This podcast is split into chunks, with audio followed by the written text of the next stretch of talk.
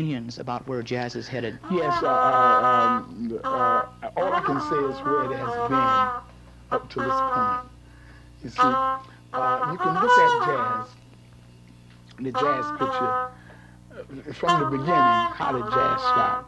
Well, jazz started with the blacks, slaves. Um, I mean, the, the, the, the fundamental. The blues and the... The fundamental, yes, the fundamental. Now, the reason that jazz took on the characteristics that it had, that it didn't take on the, the same characteristics that, uh, say, uh, Brazil or Cuba or the West Indies or Haiti, was because the white, uh, the, the slave masters didn't allow the slaves in this country to have drums. Now that was the basic rhythm, was the basic. So therefore, they had to other means to, of expressing themselves in, in, in, music.